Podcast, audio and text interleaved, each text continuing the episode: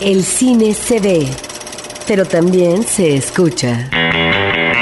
Se vive, se percibe, se comparte. Cinemanet comienza. Carlos del Río y Roberto Ortiz en cabina.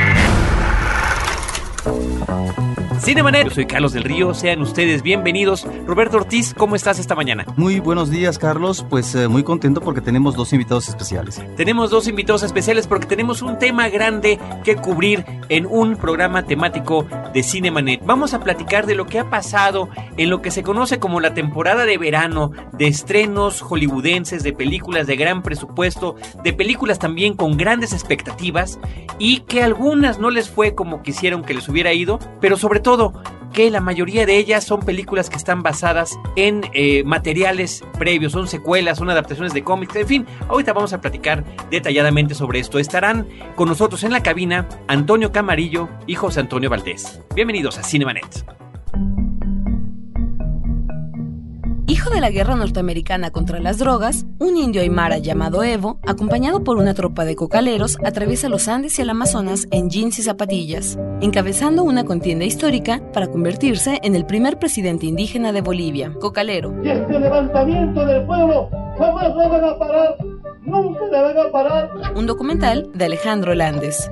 Escribe a promociones.cinemanet.com.mx y acompáñanos a la premier con el director el lunes primero de septiembre a las 7.30 de la noche en Cineteca Nacional. Cine de historias reales, solo con Canana Films y Cinemanet.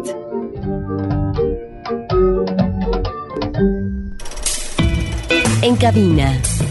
La entrevista en Cinemanet. ¿Pasa seguido, Carlitos? Ay, ¿qué? ¿Que me mareo? ¿Que se descomponga el elevador? No, que no le hagas caso a tu mujer cuando te habla. Pues presento formalmente a nuestros queridos invitados. José Antonio Valdés es eh, crítico de cine, es eh, investigador cinematográfico y entre muchas otras actividades él está comentando los estrenos de cine en el noticiero matutino de Canal 11 los viernes en la mañana. Muy en la mañana. 6.50 de la mañana. de la mañana. No, pues buenos días, muchas gracias. Este, pues efectivamente vamos a comentar ya digamos los restos del naufragio, ya se acabó el verano, vamos a entrar pues digamos una etapa muy importante porque vienen ahora ya los estrenos digamos serios, por así decirlo. Pero bueno, vamos a ver qué fue lo que pasó y pues bueno, tenemos aquí a, muchos amigos muy queridos de, de la cinefile que pues nos van a decir cosas muy interesantes, ¿no? Seguramente. Gracias, Pepe. Está también con nosotros Antonio Camarillo. También, también es eh, comentarista cinematográfico, crítico. Él escribe en revistas especializadas sobre cine y pues también está con nosotros para platicar estos menesteres. Carlos, buenos días. Buenos días, Roberto. Buenos días, Pepe. Hola, Gracias, como siempre, por la invitación. Y sí, definitivamente un verano agotador, creo yo. ¿no? Sobre todo, bueno, yo, yo traté de ver todas las películas en su momento en sala y la verdad sí, sí, entre tanta, tanta adrenalina, tanta testosterona, tanto patada voladora, fue un verano interesante, pero muy, muy, muy cansado en realidad. Pues bien, este parte de lo que de lo que queremos comentarles a ustedes es que eh, digo hemos criticado a lo largo de los últimos programas de Cinemanet, vaya de lo que ha sido toda esta temporada, como comentábamos. Por un lado, que los grandes complejos cinematográficos de 12, 14, 16 salas, a la hora de la hora tenían 8 películas, hasta 5 películas, porque llegaban a- a competir entre sí varias de las películas de estas que les llamamos fuertes, y como además muchas de ellas están dirigidas al público joven e infantil, teníamos la versión en inglés y teníamos la versión doblada y teníamos diferentes horarios. Así que bueno, como, como bien se decía, vamos a recoger los restos de este naufragio y comentar que al parecer, al parecer esta es una apreciación así medio empírica, a mí, Carlos del Río, me queda la impresión de que en esta temporada de grandes estrenos cinematográficos, la mayor apuesta se fue hacia las secuelas, hacia las adaptaciones, hacia los remakes. No sé qué opinen ustedes. Bueno, por la cantidad de películas, pues sí, o sea, estamos viendo en la lista que aquí tenemos, pues que realmente son aproximadamente 12 contra 4, algo así, lo que, o 12 contra 6, lo que realmente es la cantidad de películas, ¿no? Desde luego, pues bueno, la temporada de verano siempre es como la más complicada, es la temporada donde tienes pues al, a tu público potencial de niños y adolescentes mutantes sueltos en las calles. Y entonces, pues de alguna manera hay que resolverle su demanda de cine. Por lo tanto, eh, pues fue un verano, fue un verano muy pesado, como decía Antonio. Fue un verano también donde, eso sí, quiero mencionarlo, no hubo películas mexicanas. Eh, seguramente todos los, los distribuidores de películas mexicanas dijeron, yo no me aviento un round ni con Batman, ni con Iron Man, ni con Indiana Jones. Pero pues, si estamos hablando que tenemos una producción anual de 70 películas, el embudo ha de estar impresionante. Pero bueno, eh, de alguna manera el verano estamos acostumbrados a lo que tú comentas, ¿no? Esto de eh, basarte en fórmulas ya preestablecidas, en primeras, bueno, en segundas, terceras o cuartas partes. Creo que en este sentido, eh, el que salió más beneficiado fue el género del cómic en el cine, la historieta en el cine. Con ello yo llamaría el verano del superhéroe culposo. Porque desde Iron Man hasta el Caballero de la Noche, pues tenemos a puro superhéroe ya enfrentado a dilemas morales muy serios que desde la paternidad de Hellboy, desde el armamentismo en Iron Man, hasta realmente reflexionar sobre ti mismo y convertirte de paladín de la justicia en marginal, como es el caso del Caballero Oscuro, ¿no? Que bueno, ya todo, ya todo el mundo la pudimos ver. Entonces yo creo que fue dentro de todo un verano inteligente, un verano de películas inteligentes, una maravilla como Wally. Entonces, bueno, ahorita hablaremos de muchas de ellas. Una película tan absolutamente divertida como Kung Fu Panda, que no sirve para nada, pero se divierte uno. En fin, pues a ver qué, qué opina Antonio y Roberto. Ahora, ahora Pepe, yo, yo, este, yo agregaría que de alguna forma esta es más que nada una tendencia, ¿no? Eh, como tú bien mencionas, eh, eh, el momento de hacer sus apuestas de, para la temporada de verano, obviamente los estudios apuestan por algo que, que tenga de menos una, una cierta este, ya presencia de marca, una, algo para adivinar cómo le puede ir en la, en la taquilla, ¿no? Y sin embargo, esta tendencia ya es este es marcada. Yo recuerdo aquel, y lo recuerdo muy, muy bien porque fue un, un, verano similar en más de un sentido. Y ahorita que menciono los títulos, nos va aquí un poco a caer el 20 de ver cómo en 20 años las cosas no han cambiado demasiado. Pero yo recuerdo el verano de 1989, cuando se estrenó Batman, cuando se estrenó Volver al Futuro 2, cuando se estrenó, se estrenó la, la, tercera parte de Indiana Jones y la última cruzada. Este, se estrenó por ahí un Robocop 2, Depredador 2, también se estrenó el verano. Lo recuerdo muy bien, porque fue, fue muy divertido, tan divertido, diría yo, como este.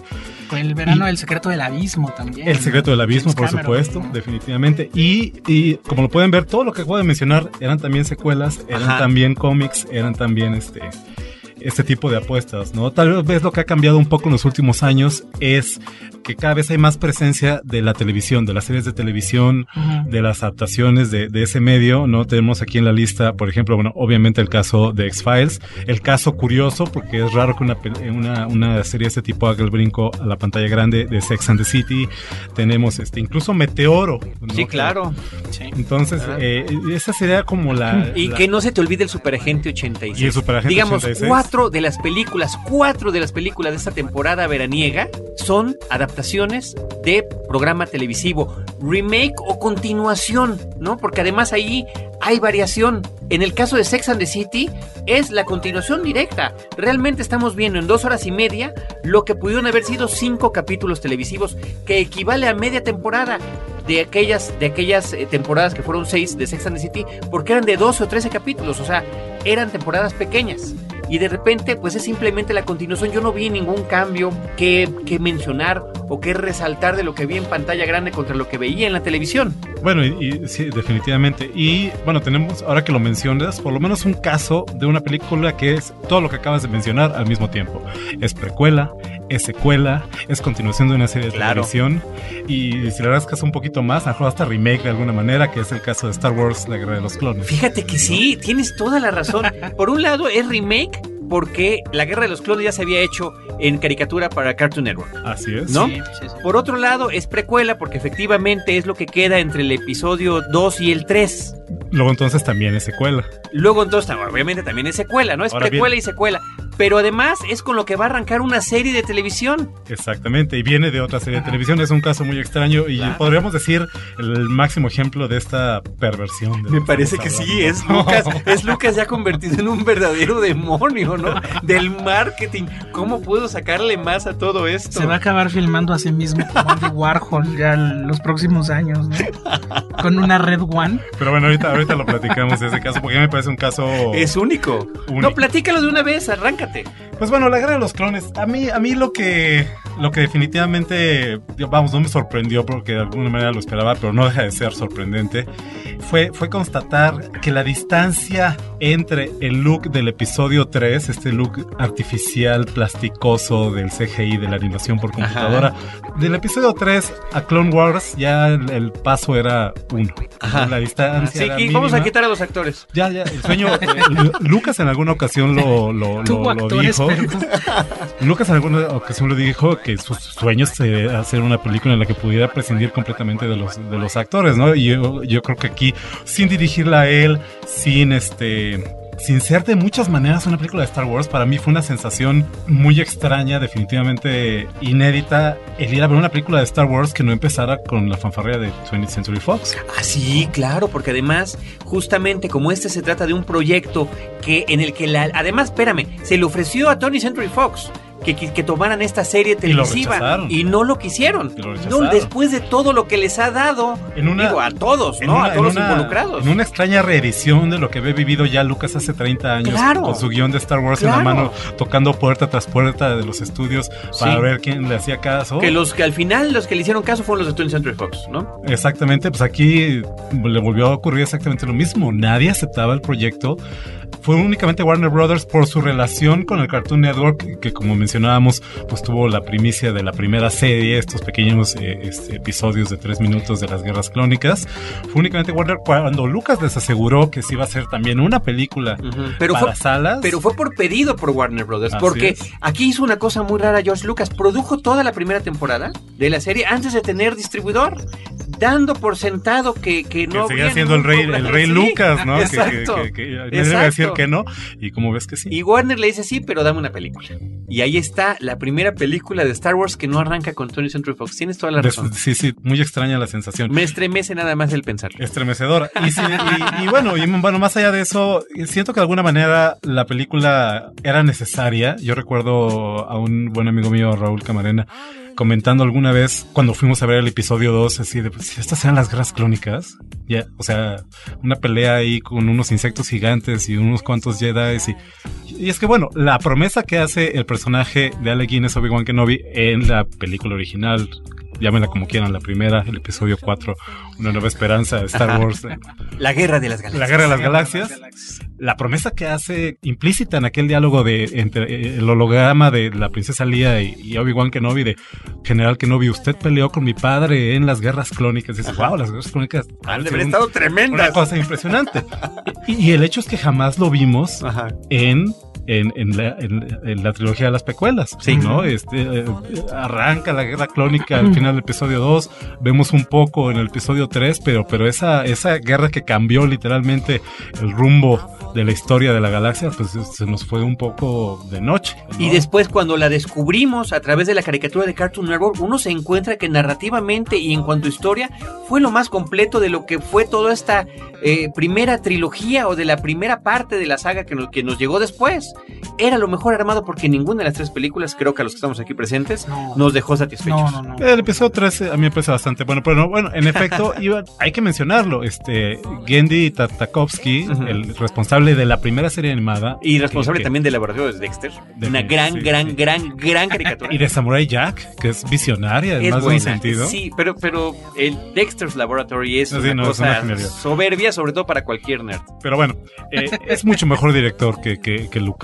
¿No? Eso sí creo que nos queda claro a todos. Que Carlos Reigadas puede superar a George Lucas también sin problema. Pero bueno.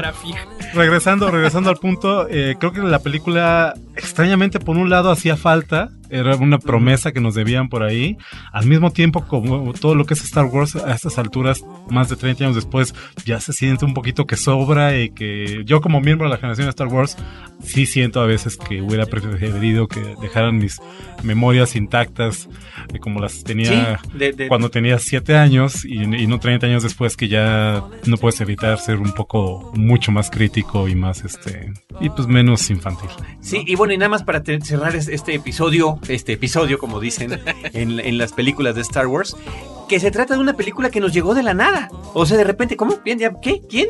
¿Qué? ¿Hay otra película de Star Wars? ¿Qué pasó, no? ¿En qué momento nos la anunciaron? O sea, tan fue de repente toda esta serie de decisiones para que se hiciera, se postrara en el cine o no, que de repente ya estuvo, ¿no? En este verano. A mí, a mí me habló una mañana mi editor para decirme, oye Antonio, escríbete este texto sobre Star Wars. Y yo decía, ¿hay otra película de Star Wars? Vamos, ya lo sabía el rumor de la serie de televisión. Claro, claro. Hay un rumor también de una serie live action, o sea, con, con actores reales Así es. para la televisión también, Así que es. Lucas espera, le está apostando mucho al, al- éxito relativo de, esta, de este episodio, se lo podemos llamar así, para vender el, el- proyecto. Eh, y bueno, la idea es que todos, eh, todos sabíamos que, que venían por ahí y sin embargo, pues sí salió un poco pues, de la nada. Un poco de la nada, de repente. Bueno, hablemos de las otras películas. Pepe, ¿de cuál quieres hablar de esta? ¿O, o mencionamos la lista?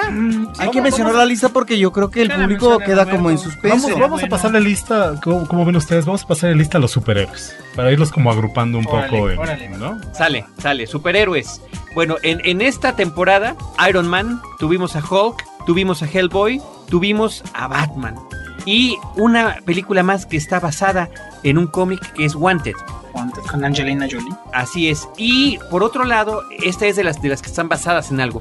Una película sobre un personaje de superhéroe creado exclusivamente para el cine que además tiene una muy buena intención. Creo que la película nos terminó fallando, pero que tiene una muy buena intención de, de darle un giro a las clásicas historias de estos superhéroes. Es Hancock. Que es de cómics, completamente de cómics, sí, por supuesto, sí, sí. muy bien. Sí, porque estamos aquí ante un superhéroe, en principio negro. Que espantos, dirían algunos racistas. Pues es la primera, bien que mal. Bien que mal es Claro. la primera. Luego tenemos un superhéroe irresponsable, alcohólico, solitario, no hace nada de su vida en términos eh, de lo que tendría que ser la dinámica ejemplar ante los demás y que le cuesta mucho al erario del gobierno cada vez que trata de ir por los malosos, ¿no? Entonces ahí creo que Una idea fresca. Will Smith eh, está muy bien en principio. Lástima que finalmente la historia no funciona.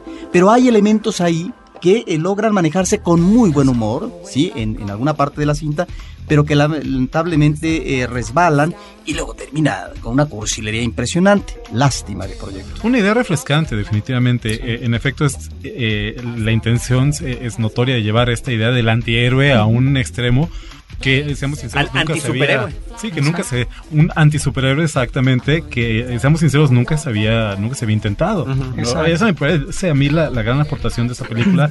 Estoy de acuerdo contigo, Roberto, es, es este fallida en, en más de un sentido. La película no acaba de definirse de pronto. Eso, eso es importante. Empieza como esta idea del, del antisuperhéroe, luego da un quiebre ahí a una onda más fantástica, luego de pronto te, va dando vueltas de tuerca y vueltas de tuerca que Y algunas, es fun- algunas paso, ¿no? funcionan. A mí se me hace que cuando se descubre esta idea de cuál es la debilidad del héroe, que no lo diremos para quienes no la han visto todavía, quienes no la vieron, creo que es muy interesante.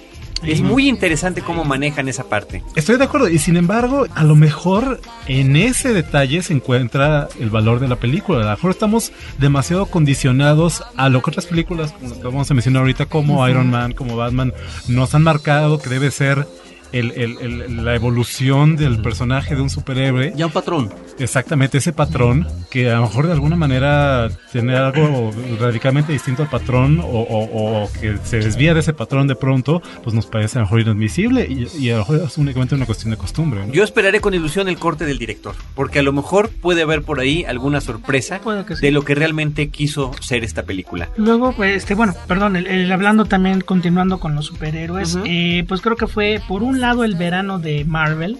Digo. Marvel finalmente consiguió su independencia, se nota en los dos proyectos que pudimos ver, Muy buenos Iron ambos, Man ¿eh? y por otro lado Hulk, que bueno, de alguna manera era borrar, eh, en el caso de Hulk, pues borrar los pecados de Ang Lee cometidos contra la historia del cine después de aquel bodrio donde bueno no entendió absolutamente nada y bueno ahora creo que se manejaron muy bien estos dos personajes que por un lado eh, se pudo acceder gracias a que Marvel ya tiene esta independencia pues se pudo acceder a muy buenos actores creo que Robert Downey Jr. nació para ser Iron Robert Man. Stark sí. Tony y Stark. en el caso, Tony Stark, perdón, tienes razón. Y en el caso de Edward Norton, pues te logra crear mucho esta sensación del personaje perseguido, y maldito por esta propia este, ma- ma- maldición interna que es Hulk, ¿no?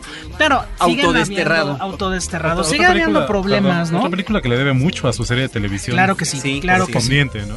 La imagen de Bill Bixby es la imagen de Edward El Norton. cameo, el ¿no? cameo de Bill Bixby en la película es, es- muy ingenioso. Sí, el cameo de Lou Ferriño también. También. Sí, el cameo de Lou Que, que está Ferrigno. repitiendo el cameo que ya había hecho en la, en la anterior. Exactamente. Como guardia de El, seguridad. el de Stan Lee también está El muy Stan padre. está muy pero, pero como Sí. dice Antonio, el de Bill Bixby está ingenioso porque es que lo estén viendo en un programa previo en la televisión, ¿no? Exacto. O sea, logra estar, a pesar de que ya falleció, logra estar ahí presente. Y hay una deuda directa de esta película de Hulk a la serie de televisión, cosa que, pues, fuera del cameo en la película de Ang Lee de hace unos años, eh, era una, una simple referencia. Aquí sí. parte de la transformación, el laboratorio, la música esta solitaria cuando va en la carretera, que además termina caminando en una, ¿no? en una carretera mexicana, lo cual es verdaderamente sensacional y, Y por agradecible. ejemplo, la, la cuestión de que, bueno, ciertos efectos especiales siguen sin estar logrados.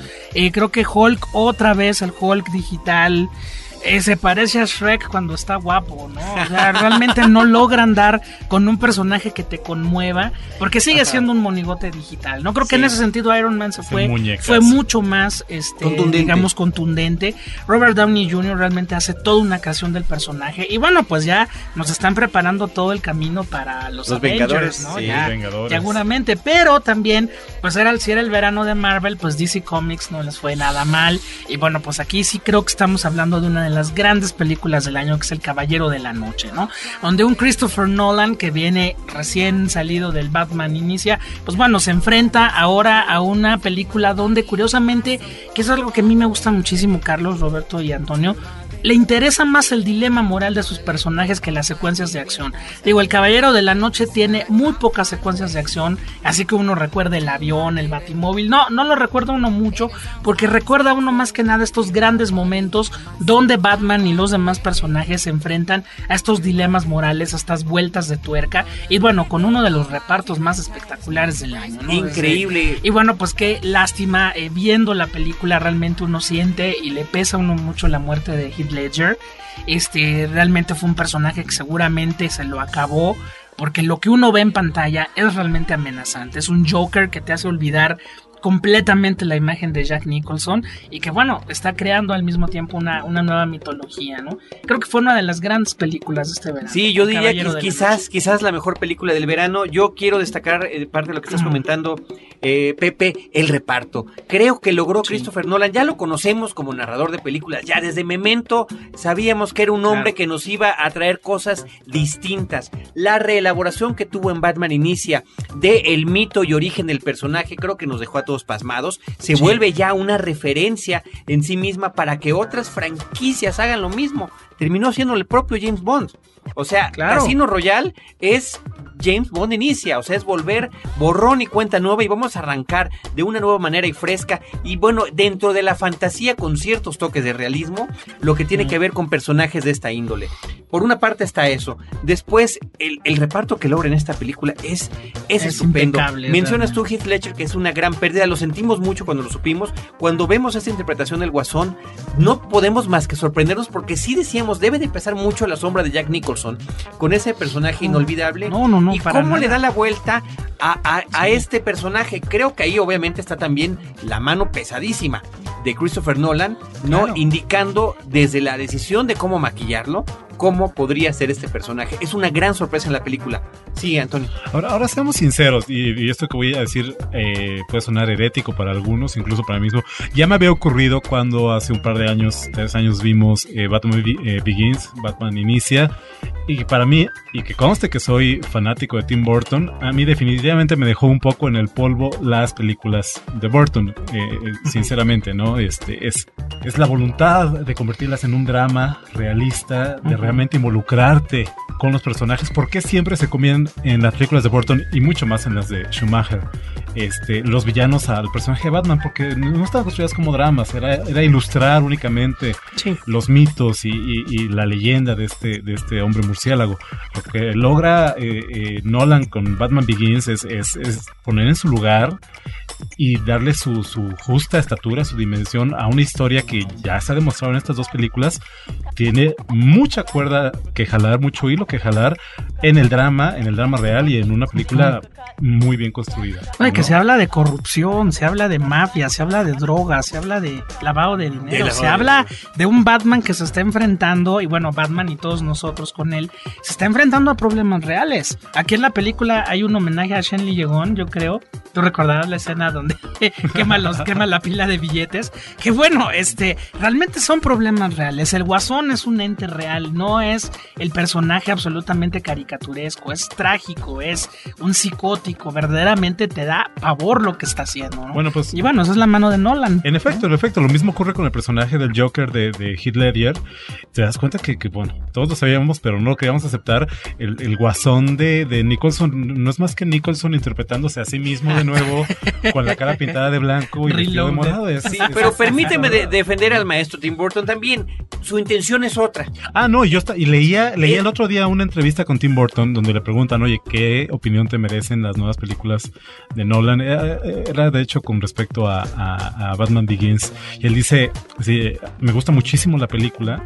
Dice, y yo creo que el Batman que yo hice hace 20 años o sea, era un momento muy distinto. Yo no hubiera podido, yo no hubiera podido eh, sacar adelante un proyecto de ese tipo. De- la, la audiencia no estaba lista para, para- para- No, para enfrentarse a un cómic que tuviera esas características de realismo y de, y de, y de verosimilitud. Y el cine de Burton está con, ligado a la fantasía por completo. Son Claro. fábulas. Y yo creo que en su siempre, momento, claro. y yo creo que eso habrá que recordarlo quienes somos cinéfilos de corazón, cuando vimos el Batman de Tim Burton la primera vez, seguramente tuvimos una reacción muy similar a cuando vimos Batman Inicia. No podíamos creer la forma en la que aparecía este personaje Y y además reinventaba. en la forma en que jugaba con los movimientos como si fueran cuadros, la forma en la que peleaba este Batman, Exacto. que era Michael Keaton, era como si estuvieras viendo los cuadros de los fotogramas de cada uno de los de, de los cuadritos de la Los caricatura, paneles, ¿no? Claro. Y bueno, y tan estoy de acuerdo contigo que para mí la mejor película de Burton de sus Batman es Batman Regresa, Batman Returns. Claro. ¿no? Eh, Es donde Batman, eh, perdón, Burton logra zafarse un poco de- del peso de, de recrear a un personaje tan popular y hace una película mucho más genuina, mucho más personal. ¿no? Pero tiene que ver, yo Mucho creo, más no solamente con las expectativas del público, como decía, sino también sí, con la dinámica comercial de Hollywood, ¿no? Sí, cómo plantear en un principio, hace 20 años, este cómic, este personaje, y cómo irle dando también otra vertiente en función de toda esta complejidad que entraña la psicología de un personaje, ¿no? Creo que si bien lo apuntala, eh, lo describe, lo, lo- lo maneja muy bien eh, en un momento dado eh, Burton, estamos ya ante un personaje con otras características en estas últimas cintas. Pues bueno, vamos a dejar Batman por un lado. eh, de las películas basadas en cómics, de las películas de superhéroes, creo que nos queda una nada más. Pues mira, nos queda el caso de Wanted, esta película protagonizada por James McAvoy y por Angelina Jolie.